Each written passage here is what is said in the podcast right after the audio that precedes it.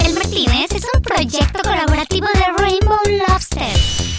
Si es la primera vez que nos escuchas, que sepas que este es un podcast bar en el que consentimos con tragos especiales a los miembros que se suscriben en Spotify, Apple Podcast o en su plataforma de podcast preferida. Igual puedes buscar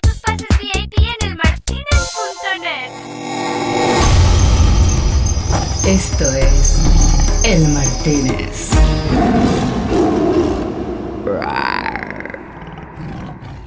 Bueno, bueno, bueno. Era una noche más. ¿Qué hay que decir? ya no sé cómo empezar los intros. Ah. Con que de repente se te olvida que un montón de gente te está escuchando. ¿Te vale? Sí, ¿Por qué? Nada más.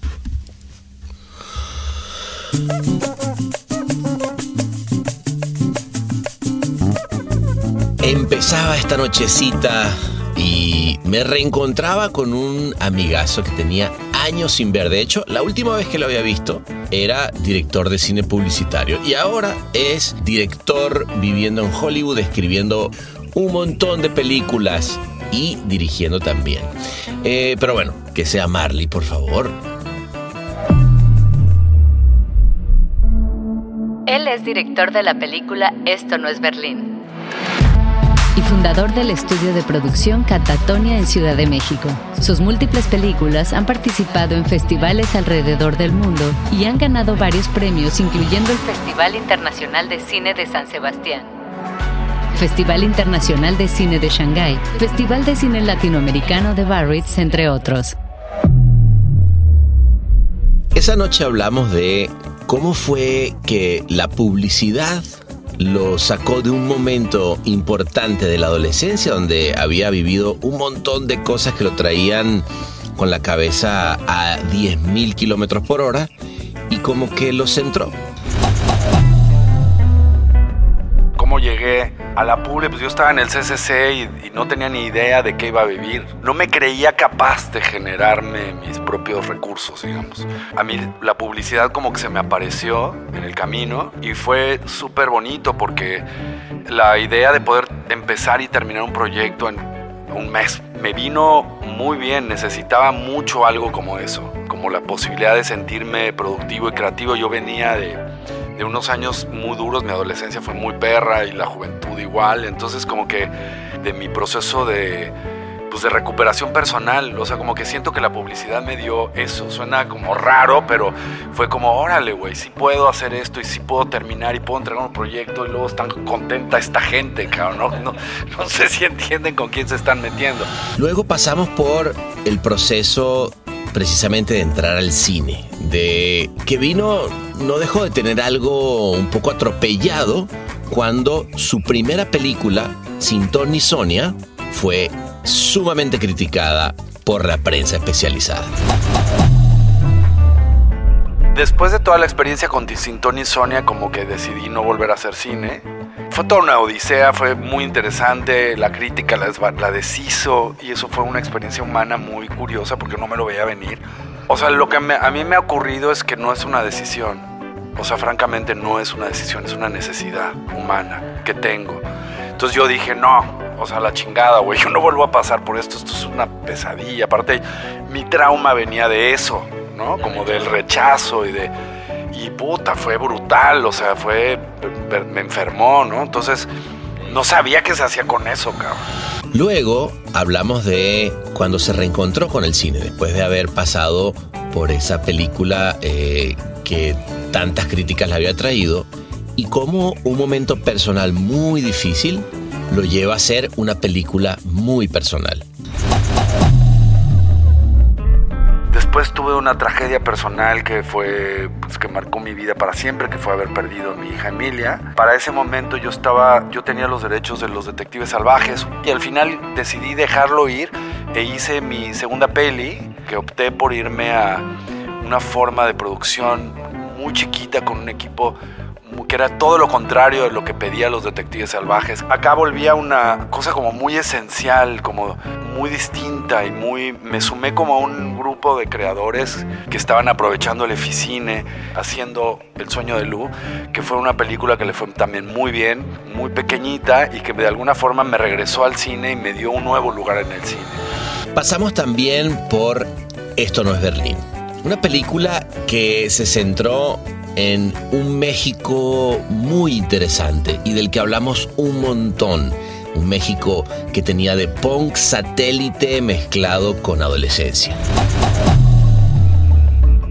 Esto no es Berlín, es un coming of age, película de maduración de un personaje que está creciendo en los suburbios de la Ciudad de México, en satélite, lo más verdes. Este tipo eh, vive con una madre que está completamente rota por un divorcio, y que está creciendo con un universo de chicos que también viven con una masculinidad tóxica muy específica de cómo funcionaba esa realidad en ese momento. Hablamos también obviamente de su época publicitaria, de esa época en la que empezó a hacer un muy lindo trabajo con otro gran amigo, el gran Spooky, y eh, nos recordamos mucho de una época muy linda de la publicidad me tocó una época muy, muy chingona de la publicidad. No sé si siempre es como una dupla específicamente, pero sí, a mí me tocó justo con Spooky porque creo que nos interesaba algo parecido. Queríamos traer historias sociales, queríamos rescatar un talento de actores mexicanos que no se estaban retratando en la publicidad en ese tiempo, que eran genuinamente mexicanos, que venían del barrio, que, y empezamos a hacer cosas que, que ahora se hacen todo el tiempo y en ese tiempo creo que éramos los únicos que lo estábamos haciendo y eso fue, fue muy lindo. Hablamos también de la oscuridad o de la sombra, de cómo él es un tipo que ha buscado ahí un montón de la inspiración de su trabajo más personal digamos que la parte más oscura de uno, qué sé yo, la ira, los celos, la envidia, todo eso tiene que ver fundamentalmente con el trauma específico que uno recibió en la niñez, ¿no? Propiamente la ansiedad social no ha desaparecido. He encontrado una nueva forma de de comunicarme con la sombra, digamos, de relacionarme con la sombra y eso se ha vuelto algo muy importante en mí. Y lo menciono no porque me guste mucho hablar de mí mismo, pero porque al final no encuentro como una línea limítrofe entre mi yo creativo y mi yo persona, o sea, no, no la hay. Mucho de lo que yo hago en, en los procesos creativos, tanto de música como de cine o de escritura, pues tienen que ver con eso, ¿no? Y con, con vincularse con eso y con abrazar eso. Que no se diga más. Por favor, eh, apriétense sus cinturones que esto apenas está por comenzar. Así que levanten ese tequilita sabrosón entre sus manos para recibirlo, porque él es Harry Sama.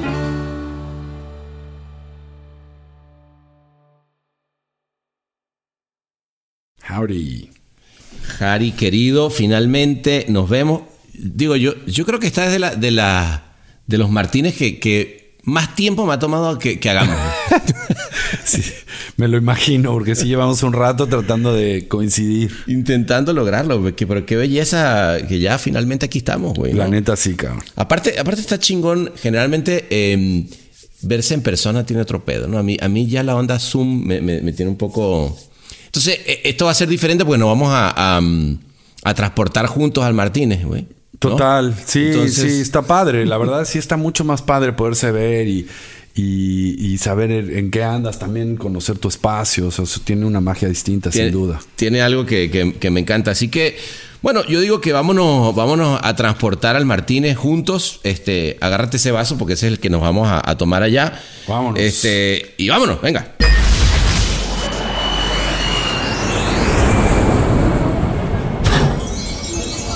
Bienvenidos a El Martínez.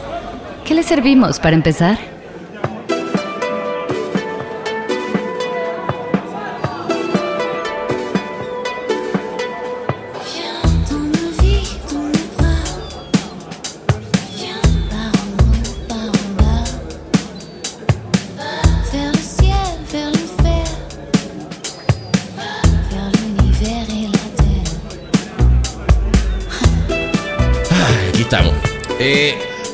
Mira, yo, yo te invité a un bar, güey.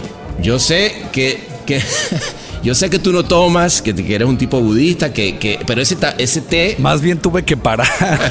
Tuviste que parar.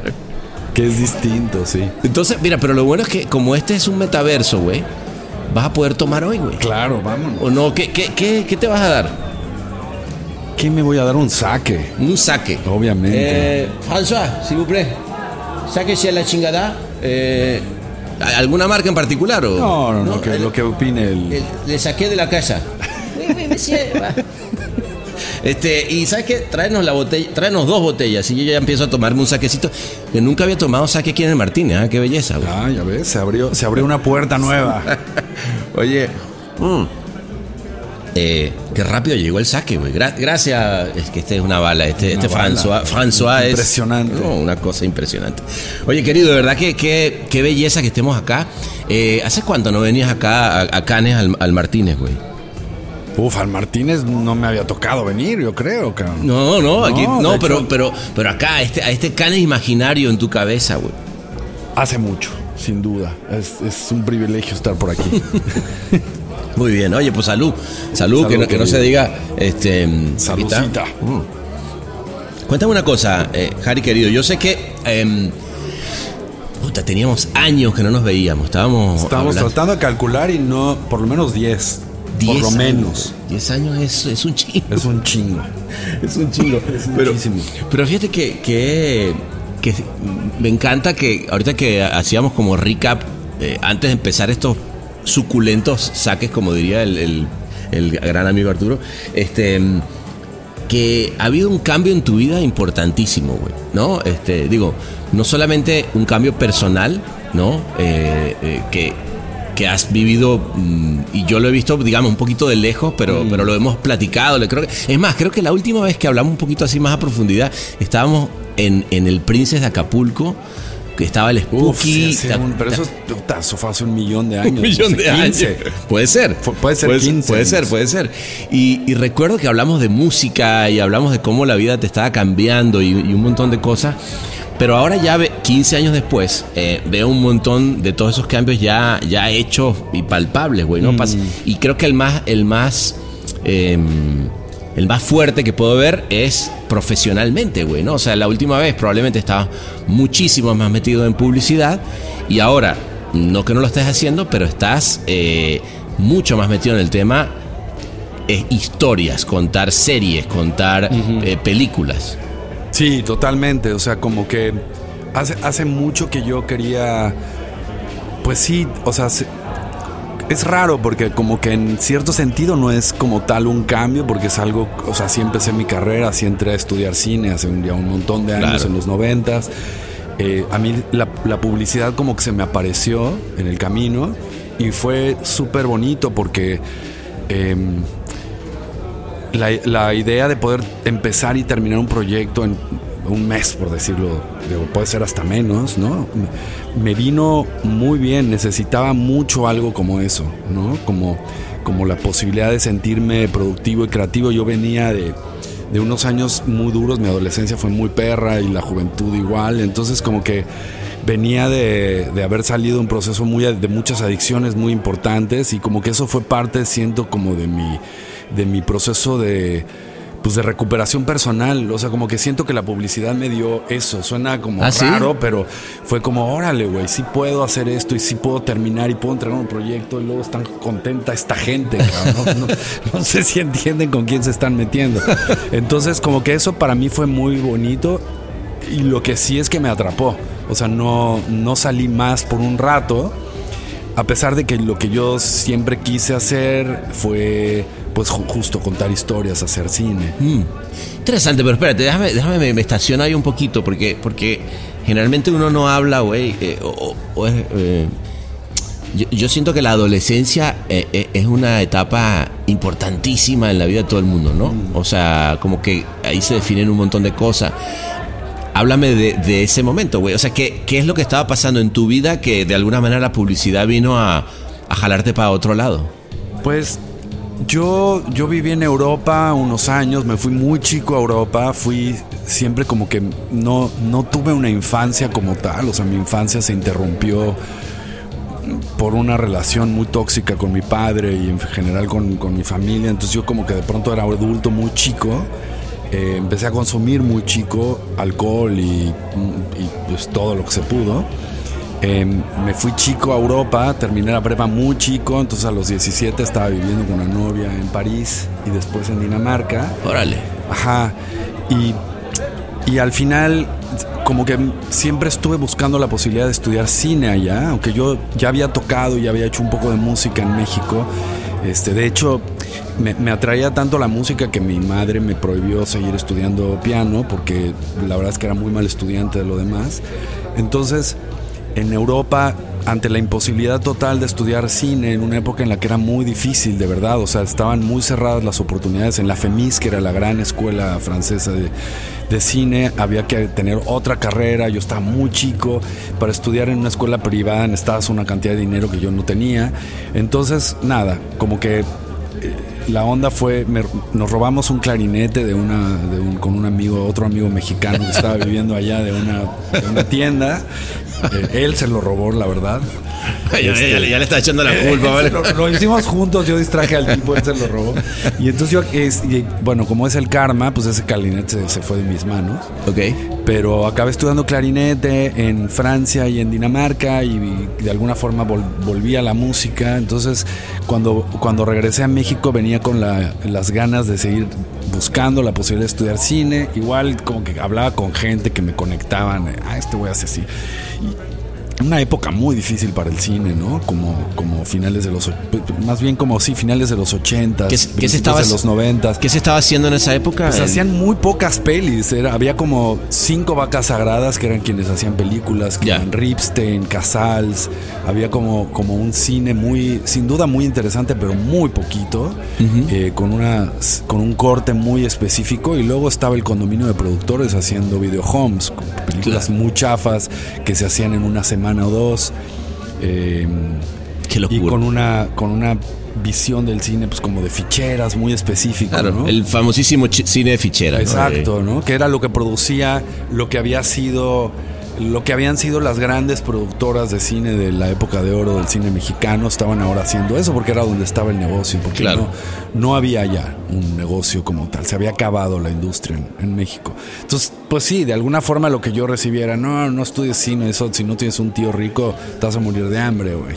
Entonces, como que yo venía de ahí, me metí a la, a la música, estudié música de manera más seria pero lo que, lo que me sostuvo realmente fue tener una banda. Rápido me encontré con una generación del Colegio de Madrid que, que se volvió un poco como mi generación de la prepa, aunque yo ya había salido, y con ellos eh, teníamos una, una, banda en lo que fue el marco de rock en tu idioma finales de los ochentas, una banda como de corte bastante oscuro, que se llamaba La Muerte de Eurídice, y pues eso me sostuvo hasta que ya no, porque pues obviamente con problemas de adicción y luego en el rock and roll, pues eso se multiplicó por mil. Sonaba estaba, a Jimi Hendrix. brutal, claro. sí. Y al final esa banda no grabó ningún disco, que fue una cosa que me frustró siempre. Claro. Como que no, no, no, no hubo una prueba contundente de que existió ese proyecto, aunque lo, lo fue y hay mucha gente que se acuerda de, de eso porque además pues nos representaba la misma gente que representaba a Caifanes y a Bon y a bandas que fueron muy importantes en ese tiempo. Entonces, pues le abrimos varias veces a todos esos, eh, a todas esas Banzafobia, a, a, a, Caifanes y demás. Pero bueno, al final, pues em, inicié un proceso de rehab hacia, hacia la década de los noventas y ahí como que finalmente intenté hacer el examen del CCD y quedé. Hasta ahí. Ok. O sea, que, que, que digamos que el, el, examen vino con un rehab, con un parar, con un algo que venía y decir, sí. listo, vamos a, vamos a agarrar otro, otro camino acá. Totalmente. Y, y, ahí me encontré con un grupo de gente con el que me sentía más cómodo, porque también, digamos, yo traía como un, como un estrés postraumático de, de, de, la escuela en la que estuve y de ese, de ese tiempo con mis padres, entonces desarrollé ansiedad social y me costaba mucho trabajo. Eh, que creo que eso es al final lo que me ha impulsado a contar historias, que siento que es la forma que realmente yo tengo como de comunicarme con los demás, ¿no? Okay. Ahora tengo muy buenos amigos, ¿no? Y a, a, lo largo de los años se ha ido construyendo otro tipo de realidad, pero me costaba mucho trabajo la gente. ¿Ah, sí? Sí, ¿Pero muchísimo. Qué, ¿Pero qué era? De, de vamos a platicar y... Pues como más bien, por ejemplo, si yo entraba a un sitio donde había mucha gente que no conocía, me daba un ataque de pánico. Ah, Ese tipo de cosas. Ya. Pero fuerte. Entonces, pues para eso me ayudaban un montón las drogas. Y me Claro. quedé sin esa herramienta y, ahí, y ha habido que reconstruir, ha, habi- ha habido que construir otras herramientas al- alrededor de eso, aunque propiamente la ansiedad social no ha desaparecido. He encontrado una nueva forma de, de comunicarme con la sombra, digamos, de relacionarme con la sombra y eso se ha vuelto algo muy importante en mí. Y lo menciono no porque me guste mucho hablar de mí mismo, pero porque al final no encuentro como una línea como una línea limítrofe entre mi yo creativo y mi yo persona, o sea, no, no la hay.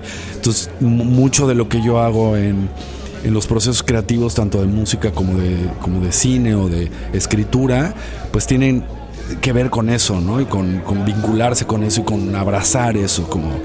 abrazar la sombra. Sí. O sea, que, que, eh, que no es un, es un concepto, digamos, si, si lo pienso y digo, la sombra es donde no hay luz, es la cosa más eh, eh, íntima, más oscura o... o- Sí, como desde un punto de vista medio junguiano, como digamos que la sombra tiene que ver con el trauma de origen y tiene que ver con, sí, con eso que uno, al final, digamos que la parte más oscura de uno, qué sé yo, la ira, los celos, la envidia, todo eso tiene que ver fundamentalmente con el trauma específico que uno recibió en la niñez, ¿no? Claro. Y al final como la posibilidad de abrazar eso y utilizarlo como materia prima para la creación ha sido pues finalmente el puente de, sal- de- de salvación, pues, ¿no? Para, Claro. para mí y que, y que lo puede ser para, para cualquier ser humano, me parece, ¿no? por, por más oscuridad que haya habido en el pasado, eh, que la propia es la que resulta más fuerte porque pues es lo que finalmente uno vino a trabajar esta vida, ¿no? Claro, Y es tu materia prima la que- la que está ahí. tuya. Exactamente, es, esa es la que te vuelve un, un ser único, un, un ser único en este, en este plano de experiencia, ¿no? Y, y a mí me tocó esa muy particular y he jugado con esa, esto no es Berlín, por supuesto, tiene que ver con eso, mi próxima película eh, personal también eh, tiene que ver con eso, específicamente con la relación con mi padre y con la toxicidad masculina que me tocó vivir a mí, ¿no? Solo para desconocedores. El Martínez. No sé, güey, yo, yo sí, a- al final tú dices, no me gusta hablar de mí, pero a ver, primero, estamos en este bar y después para, eh, primero para tomarnos un saque y que me cuente lo, lo que... mm, o lo que en México llamamos el neteo. Y el Simón. neteo obviamente tiene que ver con, con- Generalmente a mí, todo el mundo le va a dar hueva netear de... Siempre de, güey, te quiero un chingo. Que, ojo, que me encanta. Sí, no, obvio que está chido. Este, pero, pero creo que hay algo muy chingón siempre y, y- y- y nos cuesta, güey, en nuestras culturas en general. Digo, estoy hablando particularmente de los latinoamericanos. O in- incluso más bien en, en contexto fuera del arte, ¿no? Más la publicidad. Sí. Eh, en la publicidad, mm, digamos, yo creo que para llegar a hablar de ese tipo de cosas, hasta esto no es Berlín, digo, antes, eh, obviamente no fue tu primera película, pero, pero particularmente en esto no es Berlín, que sé que es muy personal y que, tiene que ver con todos estos procesos. Eso te lleva entonces a hablar de, de ya una película donde efectividad, efectivamente hablas de la, maxu- eh, de la masculinidad tóxica, pero particularmente este- esto no es Berlín, es de adolescencia, es de, todos estos momentos de... eh, y ojo, te lo estoy diciendo sin porque siempre he querido verla, no sabía que estaba en Hulu, este, y, y- y eso de pedir links, creo que está bueno cuando uno puede ver la película donde hay que verla porque le, no sé, tiene, tiene otra experiencia más que, mira, pásame el link, como que uno no quisiera, no sé, pagar una suscripción o ir a un cine. Pero, pero más allá de, de- y, y como alguien que no la he visto, pero sé de, de qué va, o sea, conozco, conozco todo el, el- lo, que se, lo que se escribe, ¿no? Eh, háblame de eso, güey, de, de- de esa sombra donde, donde por, después de un momento largo de publicidad, donde inevitablemente la publicidad, obviamente que pones de ti, pero estás construyendo una marca, estás, Sí. estás alejado, digamos, quizás artísticamente mucho más de, es- de esa historia, ¿no? Sí, o sea, pero al, fi- al final lo que estuvo chido de la publicidad en ese momento, porque es un poco lo que decíamos, cómo llegué a, a la publi, pues yo estaba en el CCC y, y no tenía ni idea de qué iba a vivir. O sea, sinceramente no, no me creía capaz de generarme mis propios recursos, digamos.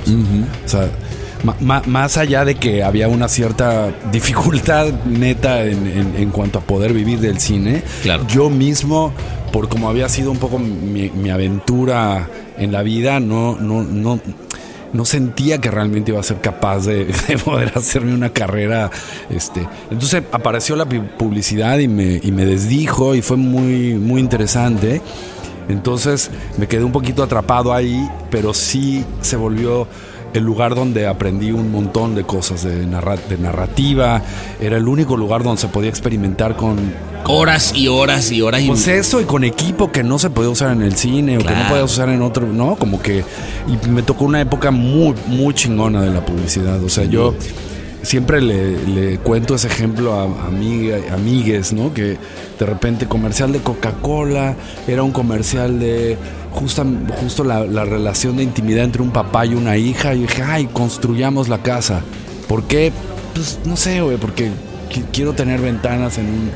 Y, todo era un papá llegando del trabajo y relacionándose con su hijita con un juego de té que ¿no? Vio construir una casa de dos pisos en Churubusco para hacer eso. Esa era la cantidad de dinero que había. Claro, claro. Esa es la posibilidad que te da la, publicidad de, ver tu idea aplicada a. Yo construí sets, o sea, como, como loco, y construí muchísimo, ¿no? O sea, tuve muchas oportunidades de experimentar con equipos, con cosas que no, pues que era impensable en el cine, ¿no? Entonces eso me dio un entrenamiento, la neta, impresionante, ¿no? Y, la neta es que también tuve oportunidad de contar historias chidas cuando hace rato hablábamos, eh, que ha, sido muy importante para, y sigue siéndolo, ¿no? Tanto como para el lado de agencia como para el lado de productora, ganar premios y tener comerciales que creativamente dejen algo y tengan algo que decir y yo me involucré en eso muy activamente al principio de mi carrera, bueno, en ciertos eh, momentos de mi carrera. Bueno, digamos que la primera década del, del 2000, eh, eh, tú eras, si no el director de, yo creo que tú y Simón eran los que estaban poniendo el... Y, tú, creo que ya cuando Simón se metió más en el cine, tú, tú, llegaste a tomar como esa... esa esa batuta, ¿no? En ese momento del, del, del cine publicitario mexicano.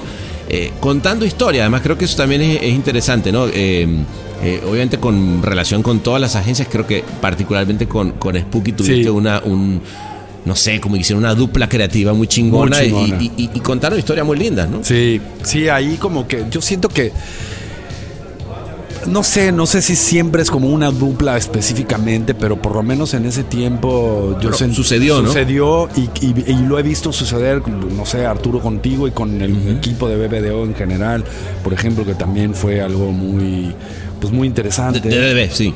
Digo, perdón, de DDB. Este, no con vaca ni, ni de. No, no, no, no. Yo sé, yo sé. No, pero como que justo hicieron un vínculo muy chido y construyeron algo.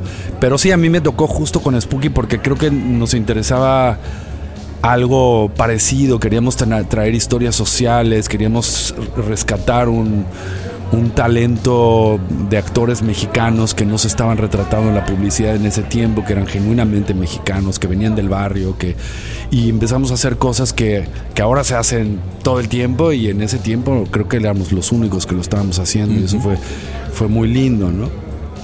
Este, y sin embargo sí, como que no, no intenté no abandonar el cine nunca y fui haciendo pelis que fueron haciendo lo suyo, hice una primera película ya haciendo publicidad que fue un poco un desastre este a nivel este para, para mí creo que es una película en la bueno aprendí muchísimo pero no es una película en la que Espérame, espérame un segundo que me están preguntando de las mesas que digas cómo se titulaba, güey. Eh, Sin Tony Sonia. Sin Tony Sonia. Sin Tony Sonia. Esa fue la primera. Sonia, ¿no? el primer ah, Tú la, viste, ¿no? Es que, es que no, vienen, vienen aquí al bar muchos millennials y a veces no han visto el film. Esas quizá no la han visto. fue, sí, fue una experiencia muy chida, muy interesante. La produjo Columbia. Ay, se me fue chueco No, no, no, es que el saque. Se me fue chueco el saque. El, saque, no, se pone, se pone duro. Sí. Entonces, bueno, fue todo, fue toda una odisea, fue muy interesante. La crítica la, la deshizo y eso fue una experiencia humana muy curiosa porque no me lo veía venir. Pero, pero fíjate, a ver. Eh, no sabía que se hacía con eso, cabrón. Claro, claro, porque yo recuerdo eh, muy bien ese momento, porque lo, no sé si, bueno, si es que lo platicamos, yo creo que lo debemos haber platicado y que. Y, lidiar con el rechazo, ¿no? Muy este, cabrón, fue eh, brutal. Y, y, no acostumbrado, además, de repente en un medio, de nuevo, en la publicidad, donde sale un comercial y todo el mundo aplaude. En general es muy raro. Eh, Algún hater en redes sociales luego, además, ni siquiera en la época de uno, este te decía algo, pero de repente haces una obra que eso sí tiene, digamos, el, el cine, ¿no? Que, y sobre todo el cine de autor, donde de repente tú estás una película tan personal, independiente, etcétera, que la pones en la mesa y ya, bueno, dale, aquí está, y de repente, ¡pum! Y, y lo interesante también, y, y es pregunta, ¿cómo se pasa de eso a decir, no, ¿sabes qué? Voy a, voy a hacer una película, otra vez, después de todo lo que haya aprendido y haces, ahora, por el contrario, eh, quiero pensar que, que, esto no es Berlín, bueno, además de que le fue bien en festivales y todo, te da la posibilidad de, finalmente terminar eh, trabajando en Hollywood, pero la pregunta es, eh, ¿cómo se, cómo se pasa de ese trauma y cómo lo superas, güey, para, para volver, ¿no? Sí, pues, o sea, después de toda la experiencia con Tony y Sonia, como que decidí no volver a hacer cine. Y, y o sea, lo que me, a mí me ha ocurrido es que no es una decisión. O sea, francamente no es una decisión, es una necesidad humana que tengo. Entonces yo dije, no, o sea, la chingada, güey. Yo no vuelvo a pasar por esto. Esto es una pesadilla. Aparte, mi trauma venía de eso, ¿no? Del rechazo. Del rechazo y de. Y puta, fue brutal. O sea, fue. Me enfermó, ¿no? Entonces. Eh, y entonces, a los pocos. No, no me acuerdo, la verdad. Al poco tiempo hice un corto. Después hice otro corto, hice dos comedias como muy realistas que les fue muy bien, viajaron por el mundo, fueron a muchos. Pues, al, al, final el corto no tiene realmente una relevancia, o sea, no tiene la contundencia del largometraje en términos, pero, o sea, la verdad los cortos ganaron Guadalajara, ganaron Morelia, ganaron en festivales internacionales muy grandes, estuvieron en, en Biarritz, estuvieron en, en, en Europa, en muchos lugares. Entonces, sin, yo los hice por una necesidad. No, no, no tenía ningún tipo de. de. Ambición. Pues de ambición de nada. Mm. ¿no? Entonces, como que eso volvió. Después tuve una tragedia personal que fue. Pues que marcó mi vida para siempre, que fue haber perdido a mi hija Emilia. Sí. En un accidente de coche. Eh, para ese momento yo estaba, yo tenía los derechos de los detectives salvajes, una novela que se volvió una novela fundamental en la, en la, en la historia de la literatura eh, latinoamericana. Eh, pero en ese momento nadie sabía eso y, y yo bueno, tuve los derechos, me tardé algunos años en escribir el guion, en fin, y se llegó a un punto donde al final los, los, los dejé porque hubo como toda una cosa ahí muy oscura también de cómo eh, otra empresa se hizo de unos derechos en paralelo a los que yo tenía. No. Fue toda una cosa muy oscura y al final decidí dejarlo ir y, e hice mi segunda peli y, y entonces como que en cierto sentido como que opté por irme a una forma de producción muy personal, muy chiquita, con un equipo que era todo lo contrario de lo que pedía los detectives salvajes, que pedía hacer una producción muy grande, y era una, una película complicada. Eh, ya había dinero chileno en ese momento, porque bueno, Bolaño era un, era un creador chileno y había, en fin. Entonces acá volvía a una, a una cosa como muy esencial, como, como de una necesidad muy específica de, de, contar historias por contarlas con un equipo pequeñito. O sea, encontré una forma de hacer cine muy distinta y muy... Me sumé como a un grupo de creadores eh, y valoro mucho ese tiempo, la verdad que era otra generación de, de, creadores en México que estaban aprovechando el eficine eh, y, los, eh, y la nueva forma de levantar películas como para hacer un cine hiper personal con una estrategia de producción muy pequeñita. Este. Eh, creadores, yo que sé, como, como, como de una, como, pues, como Bernardo González, uh -huh. como, como Imas, como como Yulenio Laizola, como bueno, en fin, como, como que me sumé a ese grupo de creadores eh, haciendo El sueño de Lu, que fue una película que le fue también muy bien en festivales, muy pequeñita y que de alguna forma me regresó al cine y me dio un nuevo lugar en el cine. Con esa película se estrenó la nueva Cineteca Nacional, mm. entonces como wow. que fue una peli que, que viajó bien y es una peli que trata justo sobre una madre que está tratando de de saber quién es después de una pérdida de, de un hijo en ese, en ese, en ese caso. Una peli pues también súper personal. ¿La escribiste tú? La escribí yo la, y, la, y la levanté yo, la produje yo, no me esperé a que me, a que me dieran ningún fondo, la, la hicimos juntos y, y, resultó que mucha de la gente que participó en la película también había perdido hijos, entonces fue como todo un Ah. ejercicio como de transfiguración personal. Y fue casualidad, No, un poco como que buscado.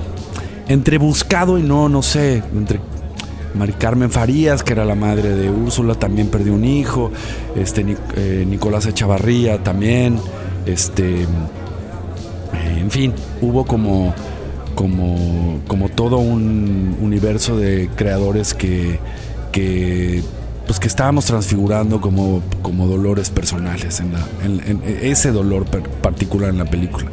Y la película, pues sí, tuvo, tuvo su alcance. Úrsula ganó mejor actriz en muchos lugares del mundo, en China, en España, en, este pues la peli tuvo un alcance muy grande en Argentina. Al final este, ganó el Ariel. eh, y, y fue una experiencia muy bonita y como mucho más como delicada y como personal. Como que encontré esa nueva forma de hacer cine, hice dos películas más así, hice un documental que se llama Zuncarracu sobre, sobre mi maestro de ceremonia de té, que es Roberto Ejar, eh, que, que también tenía que ver con lo que Roberto había hecho con su propia sombra y cómo la había convertido en un acto de, de Emilio Echevarría, este, perdón, no Nicolás, este, fue que fue el, el actor que hizo el papá de Úrsula. Pinche saque, güey. Sí, no mames, cabrón. Imagínate si ya nos hubiéramos tomado las dos botellas que teníamos aquí enfrente.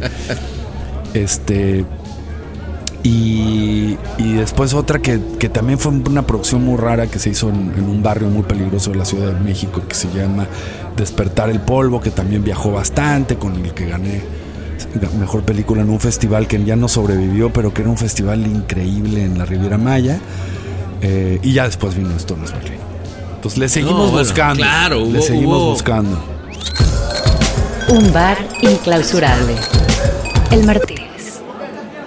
El sueño de Lu, tú dices, bueno, eh, una película mucho más personal, ¿no? Eh, y, y cuando de pronto empiezas a tocar lo más personal, o, o más bien, me voy a ir un poquito antes, sin Tony y Sonia, ¿qué aprendiste de ahí, güey? O sea, porque, porque siempre o te oigo y suena como el, entre comillas, fracaso, porque al final del día, pues, es una crítica que la pone en un lugar, eh, un, un ambiente de festivales o, incluso de taquilla que no le da, pero al final del día habías exp- expuesto algo, ¿no? ¿Qué, qué te llevaste de ahí que haces que luego cuando vienes a hacer eh, el, sueño de Lu, eh, hay, hay, un cambio? Lo que pasa es que sin Tony Sonia era como una experiencia híbrida, que eso es algo que a mí me interesa mucho y que, y que en ese sentido como que soy un cineasta medio raro en México porque el cine que yo hago no tiene casi nunca el corte de película que viaja bien mexicana a los festivales, por eso fue como muy pues como muy especial lo bien que le fue a Stonos Berlín, porque no era una película como eh, pues sí, era un- no era una película social, o sea, como que no, no, no tenía el perfil del cine mexicano que viaja. Y fue muy curioso que le fue particularmente bien en el mundo anglo. Como que le fue, hizo Sundance, pero también hizo Tribeca, pero también hizo BFI London, que es un festival muy grande. Entonces como que ese mundo la, la acogió muy bien y la entendió muy bien. ¿No? Y al final viajó mucho por el mundo también, pero, pero en particular siento que en este mundo se le, se le comprendió bien se entendió bien este espíritu de Coming of Age que era, que era Stones Berlin. este, pero bueno, sin Tony y Sonia tenía una cosa medio híbrida. Eh, yo creo que tomé algunas decisiones creativas que no fueron muy benéficas para la película, pero que fueron las decisiones que se tuvieron que tomar para que la película se hiciera. Porque cuando Columbia Pictures entra, a través de Salvador La Fuente y demás, este, eh, pues la película agarra un perfil distinto y se tiene que traer un cierto tipo de talento. Y yo que quería hacer una película muy, como muy irreverente por un lado y muy tonta. Eh, sobre la imposibilidad de la pareja en la nueva en, en- en- en, pues en esta nueva generación como de hace 20 muchos años que de repente nos encontramos en un mundo en el que verdaderamente era casi imposible poder tener una pareja que durara más de unos meses. este eh, y que hacía como un ejercicio muy lúdico y muy fársico sobre eso. Las decisiones creativas que se tomaron la hicieron parecer como una película que se estaba tomando muy en serio y no era el asunto. O sea, yo ahora lo veo con cierta distancia. Yo hubiera querido hacer como una especie de Liquid Sky, que es una película como súper enloquecida. Eh, neoyorquina de los finales de los 70, principios de los 80, de una mujer que se alimentaba de los orgasmos de sus parejas, o, o más bien que había unos ovnis puestos arriba de su edificio y que se alimentaba. O sea, era una película como con ese tipo de experimentación. No mames, qué buen argumento, güey. Y, delirante. Quiero, ver esa película. Es muy buena película. Eh.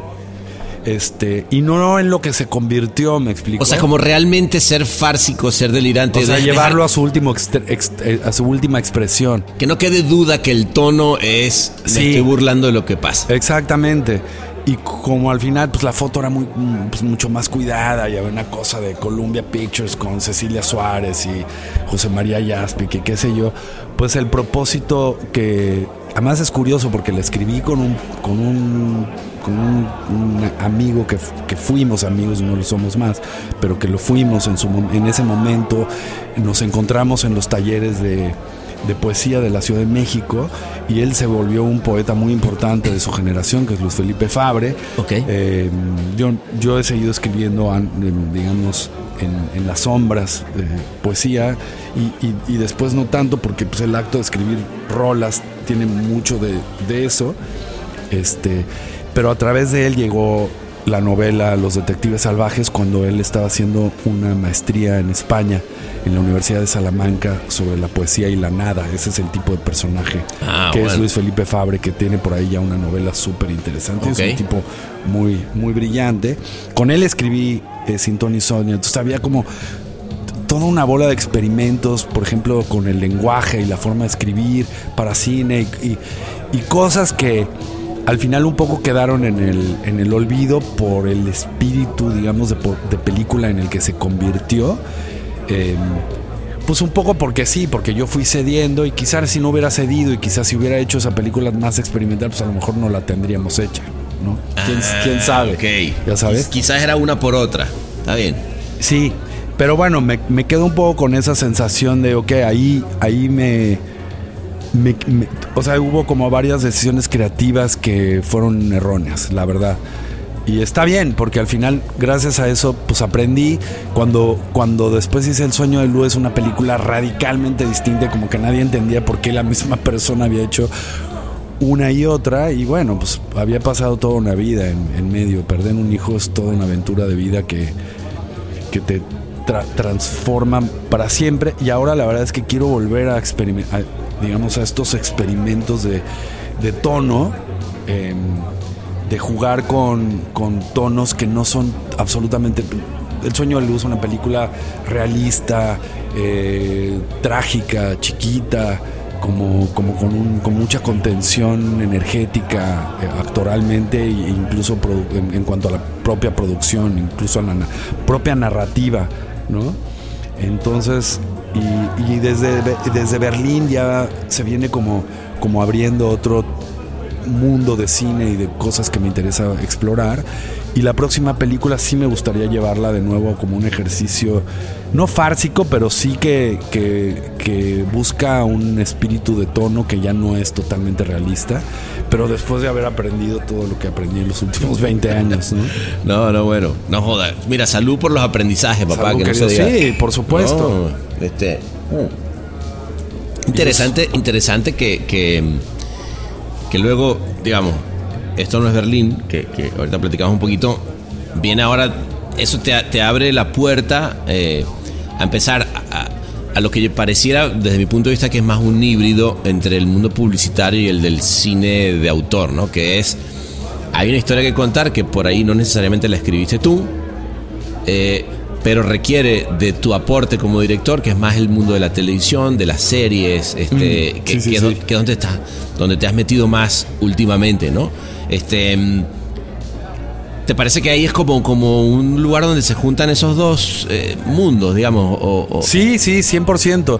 O sea, esto no es Berlín, la escribí yo con dos amigos eh, y, y decidí escribirla con otras personas porque era un muy... Era una película como muy coral, pero al mismo tiempo era súper personal y me interesaba tener el punto de vista de otros, ¿no? Cué- Cuéntame de qué trata. Esto no es Berlín, es un coming of age, es una, peli- es una película de maduración de un personaje que está creciendo en los suburbios de la Ciudad de México, en satélite propiamente, que es donde yo crecí, en una zona específica de satélite, de Sa- hecho en los más verdes, Claro. ¿no? En, en los ochentas. Eh, ¿No conociste a Raúl Cardoso en esa época ya? no, pues es que yo creo que yo me metí en cosas más oscuras que Raúl Cardoso. Sí te creo, güey, sí te creo. Probablemente. Entonces, como que este tipo eh, vive como en esta. En, en esta colonia de casitas todas iguales, en, en lo más verdes, ¿no? Este, con una mujer, con una madre eh, que está completamente rota por un divorcio eh, y que está creciendo con un universo de chicos que también viven con una masculinidad tóxica muy específica de cómo funcionaba esa realidad en ese momento. Van a una escuela católica, que es lo que se usaba. Perdón, cuando dices como masculinidad tóxica, ¿cómo era? Pues todo es a madrazos, todo es pinche puto, sal, vamos a, ¿no? Como, como, Claro. Como no dando espacio para otro tipo de exploración de una masculinidad más delicada o más femenina incluso, ¿no? Este, y entonces esto- este chico y su mejor amigo de Ojera eh, eh, tienen, bueno, la hermana de Jera toca en una banda de punk electrónico y, y porque Carlos, que es el protagonista, es un tipo como, como casi genial en lo que tiene que ver con la electrónica, les arregla un sintetizador y entonces lo los llevan a, como pago de eso, los llevan a una tocada en un antro en la zona rosa, un antro casi ca- clandestino LGBTQ que, que es donde está sucediendo como la escena post-punk underground de los 80s en México, en una época en la que estaba todo prohibido. En México se vivía una dictadura silente porque pues en otros lugares de Latinoamérica hubieran creído que en México no había una dictadura y sin embargo la había. Lo que Claro. pasa es que siempre la, la versión mexicana de...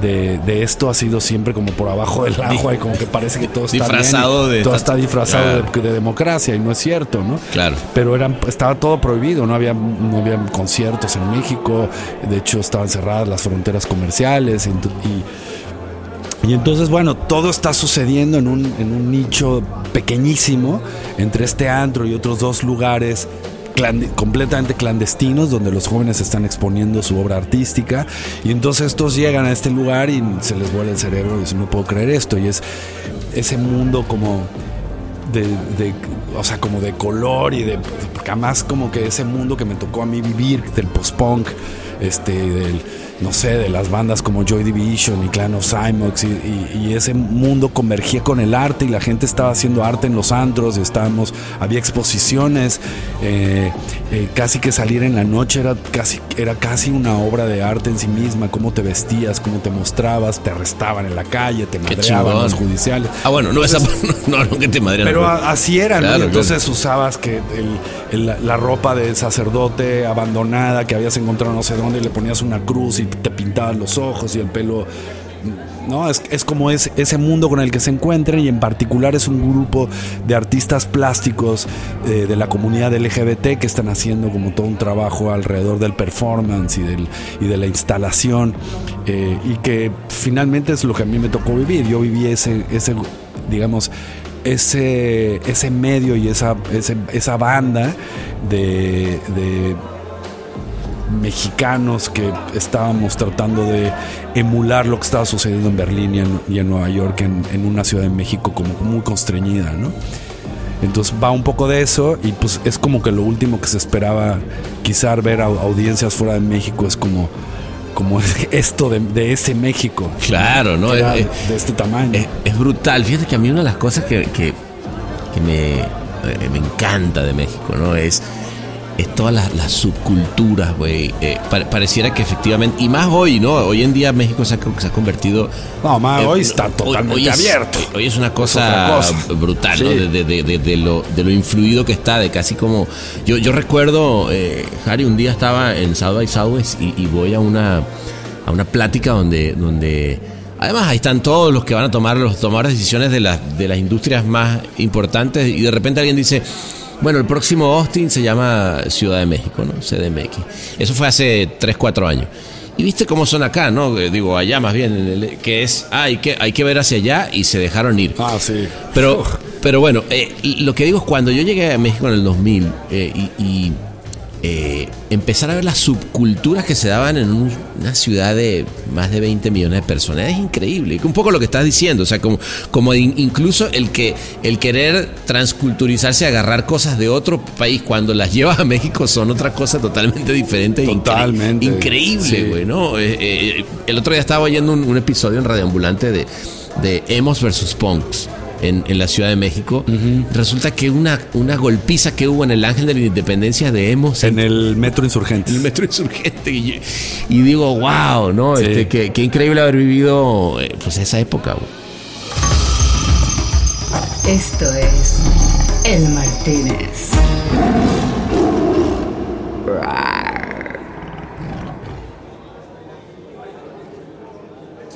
Sí, pues fue una locura, la verdad fue algo increíble y, algo que no mucha gente sabe es que de las exposiciones, por ejemplo, había un espacio que de hecho era de unos hermanos pintores muy chavitos que sus papás les dejaron esta casa en Coyoacán, que, que eran los hermanos Quiñones, que dos gemelos eh, pintores que abrieron el espacio para exposiciones de arte que se empezaron a volver pues como fundamentales en la historia de la plástica mexicana porque de ahí de esas exposiciones salieron Francis Alice este eh, eh, bueno o sea, la mayoría de artistas plásticos mexicanos que hoy, Gabriel Orozco, o sea, muchísima gente estaba exponiendo en estas exposiciones. Claro que probablemente ahora las ven como si éramos unos adolescentes, vale madres esa época, pero en realidad, pues ahí estábamos todos. Pues volvemos. Una buena parte de lo que es la plástica mexicana hoy viene de, de estos espacios clandestinos de los ochentas, cuando eran todos muy, muy, muy jovencitos, ¿no?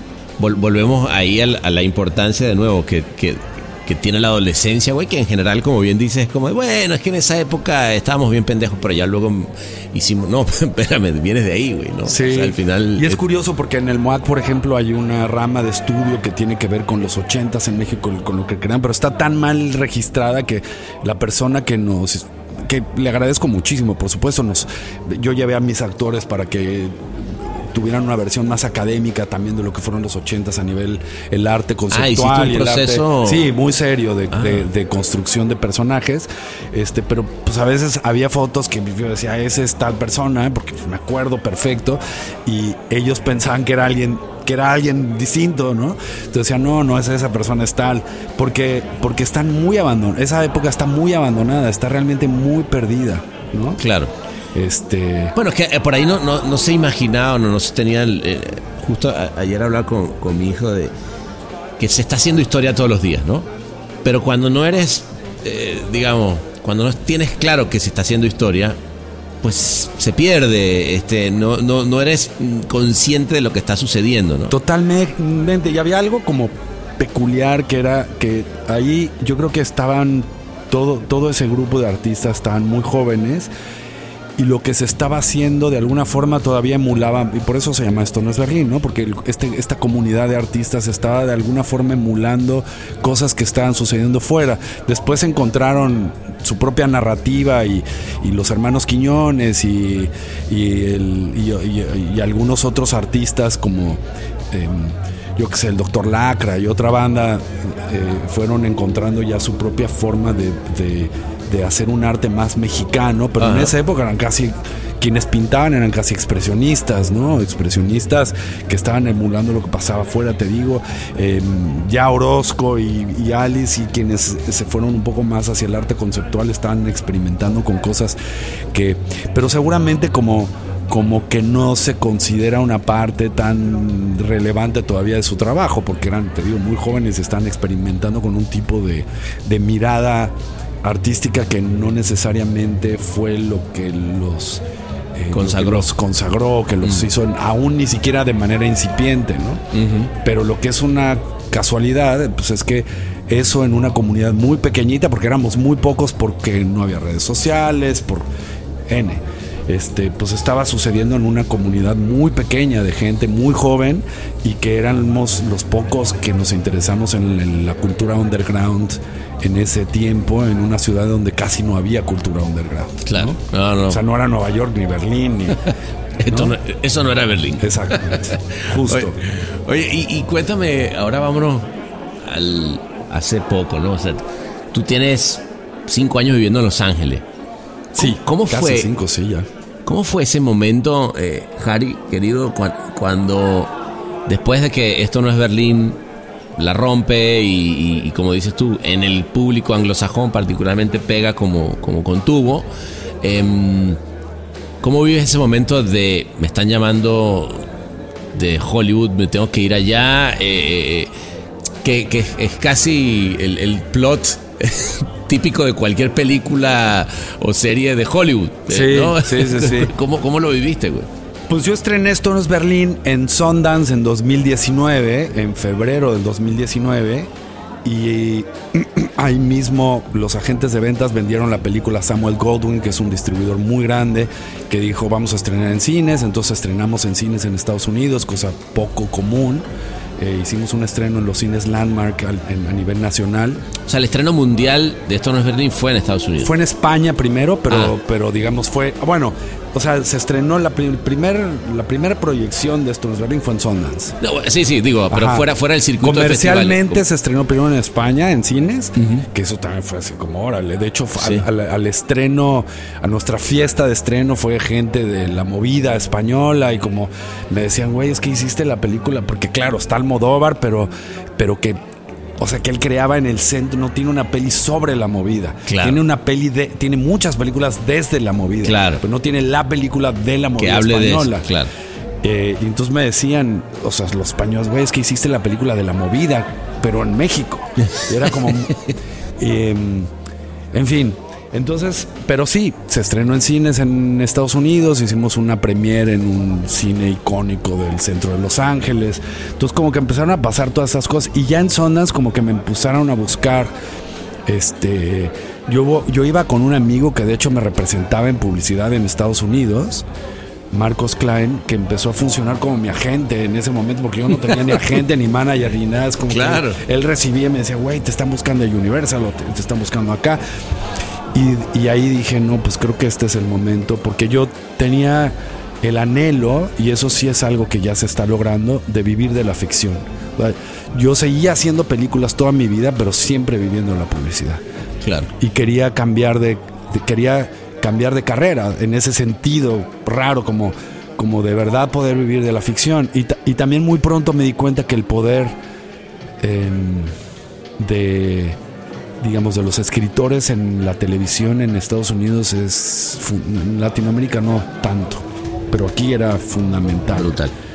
y, y entonces como que tomé la decisión energética de me voy a me voy a meter a escribir de verdad que so- siempre he escrito mis pelis o solo o acompañado pero no podía con o sea no podía considerarme un escritor digamos de, profesión o de oficio porque realmente nadie me había nunca pagado por escribir. Y eso cambió en la pandemia no con todo el terror de del mundo acepté eh, escribir una, una película gringa que me ofreció un estudio muy grande de acá eh, y luego me metí a escribir qué terror, güey. Sí, sí, no, neta, qué cabrón. terror, güey. Fue, fue muy difícil al ¿Cómo te- principio. Ahora estoy muy contento de estarlo haciendo porque ya lo estoy haciendo y de eso vivo. Eh, Bueno, y, y no te agarra un poco de síndrome de impostor en, Muy ese- en cabrón. ese momento? Muy cabrón. En esa película en particular, porque fue la primera que me ofrecieron y estábamos en plena pandemia. Estaba, había dividido mi departamento en México porque ya estaba, digamos, yendo y viniendo de Los Ángeles. Y bajaba a la parte de abajo, que es donde trabajaba. Y de verdad que veía la página en blanco y era una era un trabajo que además no tenía realmente mucho que ver conmigo, que, que siempre mi cine ha sido muy autorreferencial y siempre las anécdotas vienen de cosas. Ahora, esta peli nueva que estoy haciendo, que, que, se está metiendo a Eficine eh, una vez más ahora en, verano, pues te digo, viene de mi relación tóxica con mi padre y, y con el hecho de que yo, porque siempre estaba castigado, eh, acabé yendo a trabajar con mi papá, pero estuve en la nómina del Banco del Atlántico, que era un banco que existió en ese tiempo, y estuve en la nómina de una empresa de computación de los 70 que se llamaba Burroughs, que era una empresa francesa inglesa, que eran los que llevaban la computación, digamos, corporativa de aquel tiempo, no eran las, no era Mac ni o sea, te, estoy hablando de la época de las que, mucha gente tiene en el imaginario, que son las grandes computadoras que eran más grandes que toda esta sala. ¿no? Claro. aquí había, no sé, 12 kbytes o lo que sea. Y que, y que la información se contenía en cintas y en, cintas magnéticas y en tarjetas perforadas. Y yo trabajé en esos lugares. Entonces, pues de eso va un poquito esta, esta nueva película. Ok. Entonces, aquí era no, era otro pedo. Entonces yo veía la hoja en blanco y decía, ¿qué estoy haciendo, güey? ¿Por qué me metí a hacer esto? ¿No? Fue, fue muy difícil. Pero, pero, pero me parece que, que eh, de, todo lo que viene, digo, que esta, esta película suena eh, sobre la masculinidad tóxica eh, basado en, de nuevo, en la vida. Sí. Em, me hablabas también de una, con un, con un gran publisher o, creador, que es la, la serie que estás por por eh, escribir o estás escribiendo? Un bar inclausurable. El Martínez. No, estoy escribiendo. Ya el piloto ya lo terminamos. Estamos ahora escribiendo la Biblia y el segundo episodio con una showrunner muy grande de acá. Te contaba que, bueno, me hablaron. Tuve una reunión yo creo que de las reuniones más cortas que he tenido en Hollywood con los hermanos Larraín, que son es un par de creadores extraordinarios latinoamericanos que han ganado N Todo. Oscars, muchos, y tiene una productora muy grande en Latinoamérica, pero tiene una productora en Estados Unidos también. Y ellos me trajeron un proyecto que, estaba como muy rudimentariamente expuesto sobre, sobre digamos, el, el colapso entre el baile callejero y Broadway en Nueva York, que es un tema que le fascina a, Pablo Larraín y me dijo, pero yo la verdad no, no tengo tiempo de desarrollar esto y no lo voy a tener en muchos años, porque ya venían muchas pelis que ha seguido haciendo, ¿no? Ahorita ya está terminando la de María eh, Calas con... Entonces, eh, ¿te interesaría desarrollarlo? ¿Cómo? Sí, o sea, que tú la escribas, tú hazlo y la salimos a vender. Pues claro que me interesa, ¿no? Y de ahí salió que, bueno, en fin, haciendo el cuento más corto con Andrew Evia, que es el, productor de Moonlight, que es el que lleva la oficina de los Larraín en Estados Unidos, que es Fabula USA, logramos venderle esta serie a Apple Plus hace ya creo que como tres años. No mames, espérate, un, un saludo por eso. Sí, muy buen, muy buen proyecto. Aparte es un proyecto muy bonito, cabrón. O sea, yo sí te puedo decir que de lo que más anhelo o sea, obviamente hay una repercusión económica muy importante, pero me dan muchas ganas de poderlo filmar porque el piloto es un está muy bien escrito, está muy bonito, la neta. Y es muy... ¿Cuánto te tardó escribir el piloto, Pues nos llevó un rato por idas y venidas, luego se atravesó la huelga. Este, te digo, llevo tres años con el proyecto y primero fue, ok, sí, nos encanta, pero ¿qué, ha hecho Harry en Telio? ¿Qué? No, pues nada, no ha hecho nada. Ah, pues híjole, ok, pues nos gustaría que coescriba, o sea, nos convence, nos encanta su peli y todo. Queremos que coescriba con alguien que ya tenga muchos créditos, alguien muy grande de acá. dije, pues, poca madre, voy a aprender un chingo, y así ha sido. Entre nos llevó meses encontrar a la persona correcta porque por suerte me dieron el lugar del creador como para yo terminar de elegir a la showrunner que sí muy chingón muy chingón. Entonces elegimos a Dalín Rodríguez que es pues mi co-creadora y es la showrunner del pro yo soy el creador ella es la showrunner o sea un poco hacemos lo mismo este, y he aprendido un chingo con ella, nos llevamos súper bien, es una, una amistad ahí muy, bonita. Ella es la showrunner de Lincoln Lawyer, que es una serie que le ha ido muy bien acá. Esto es completamente distinto, es un coming of age otra vez. Tiene que ver, efectivamente, no puedo decir mucho, pero tiene que ver con, con eso, con, con hermanos, eh, bailarines de la calle, latinos que llegaron a Nueva York etcétera. Y, y- y la verdad es que tiene mucha, mucha onda. Yo no he visto algo así en la, Qué en la chingón. tele, entonces creo que ahí hay un espíritu de algo. Y hay más proyectos, hay cosas que están pasando. Pasa que uno se, se imagina que las cosas se van a dar en los tiempos tuyos y pues no, los tiempos Hay- son los tiempos que son. Hay que irlo dejando, güey, ¿no? Hay, Sí. que ir, hay que ir creyendo en que el proyecto pues va a ir encontrando el camino. Sí. este, Y a mí como que yo he ido reconociendo cada vez con más claridad la voz del universo que me ha dicho muchas veces y de muchas maneras muy distintas que yo aquí vine a aprender paciencia. ah, Y se dice fácil. interesante. Se dice fácil y a veces me ha costado mucho trabajo. Eh, y sigue costando. Entonces, como que este año nuevo que empieza, el año del dragón, que es como que empieza con mucha fuerza, ¿no? Con la fuerza del, de este, pues, de este ser que, que pues, sí es un ser como muy potente. Yo estoy neta luchando todos los días por recuperar como una especie de calma interior de todo, pero sin prisa, güey. O sea, esto va a pasar cuando tenga que pasar, que, ¿sabes? Como de verdad, Quitarte la ansiedad. sí, güey, encima, de que ¿no? las cosas pasen, ¿no? Mm.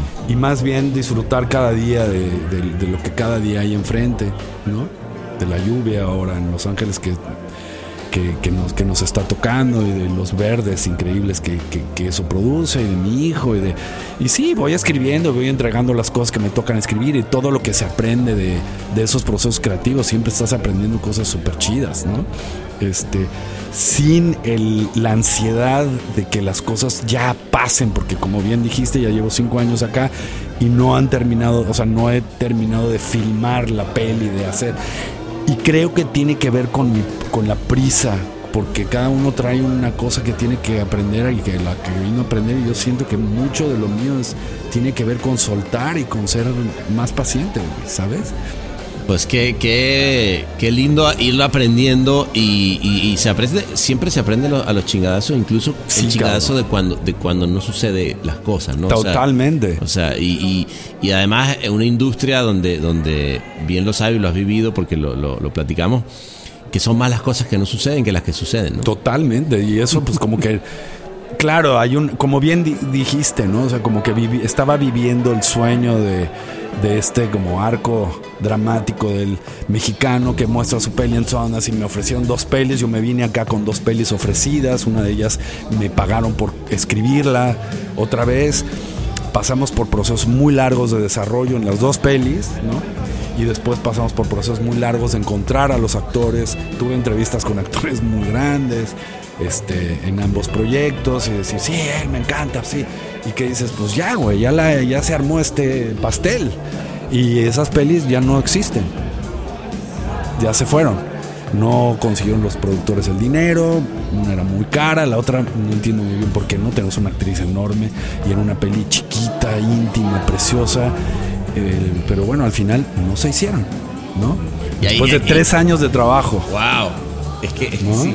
Y ahí, y ahí es donde viene el, el, como dice, aprender a dejar ir. Porque también, por otro lado, podrías seguir empecinado y decir, no, es que esa es la película y voy a ir y, y decir, Me- no, mira, next. tengo amigos que así les ha pasado, ¿no? Como con una peli que es esta, esta, esta, y, y ahí y, no pasó, y, ahí. ¿no? Sí, sí. Entonces, como, como tener esa. como- Ajá. Al, al final, el bambú es como muy fuerte y muy maleable simultáneamente, ¿no? Y en el, en el Zen se habla mucho de eso, de, de tener esa como. eh, como. ¿Cómo decirlo? Como entereza, como. como. como fuerza, como ánimo pero con una mal- maleabilidad de que el viento lo mueve para cualquier sitio y justo esa maleabilidad también lo, lo vuelve un, es un- un- una entidad que, que puede sobrevivir a cosas muy heavies, ¿no? Oh, bueno, pues salud, hermanito, porque Salud, la verdad que, que, que- que- qué lindo llevarme esa, esa última palabra. Y esto que sea como el bambú. Es más, ¿sabes qué, François? El resto de los. de- porque ahorita nos vamos para cambiar de vida, nos, nos lo sirves los caballitos de bambú que tenemos allá. ¡Ea! Vámonos con esos caballitos. Oye, la verdad que qué lindo, qué lindo vernos. eh, Igual, eh, hermano, eh, qué eh, chido. Retomar de ahí, este, y de nuevo, como el bambú. Maleables pero recto. Ah, huevo. Sí, señor. ¿Eh? Y en esta nueva iteración de vida, que tú también estás en un cambio total y que estamos jugando a eso, que me parece increíble a esta edad y todo, estar pudiendo hacerlo. Totalmente. Por eso hay que, hay que llevarnos eso en la cabeza, decir que viva la fortuna, papá. Estamos vivos. ¿eh? Exactamente, con eso. Con eso.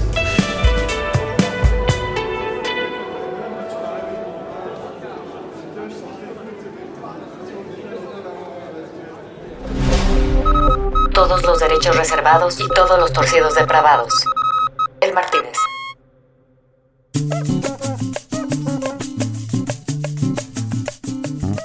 Se nos fue otra noche de contrabando, otra más de estas que ya parecen interminables, pero todo tiene su final, todo tiene su final.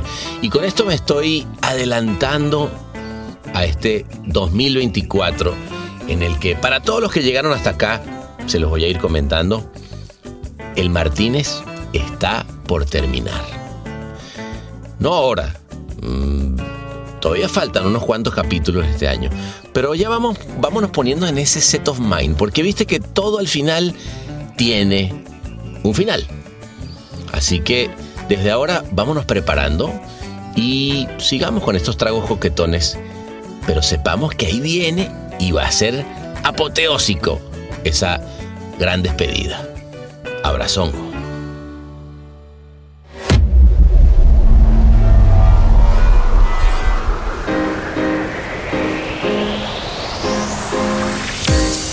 Este episodio fue mezclado y musicalizado por el gran Ahmed Cosío en Ciudad de México. Locución de la voz Marley Figueroa desde Ley. Investigación y booking, Natalia Visione desde Buenos Aires. Escrito por Sebastián Arrechedera. Dirección de arte y redacción Ángela Forti. Desde Madrid. Una producción colaborativa de Rainbow Lobster. El Martínez. Un podcast bar improvisadamente meticuloso.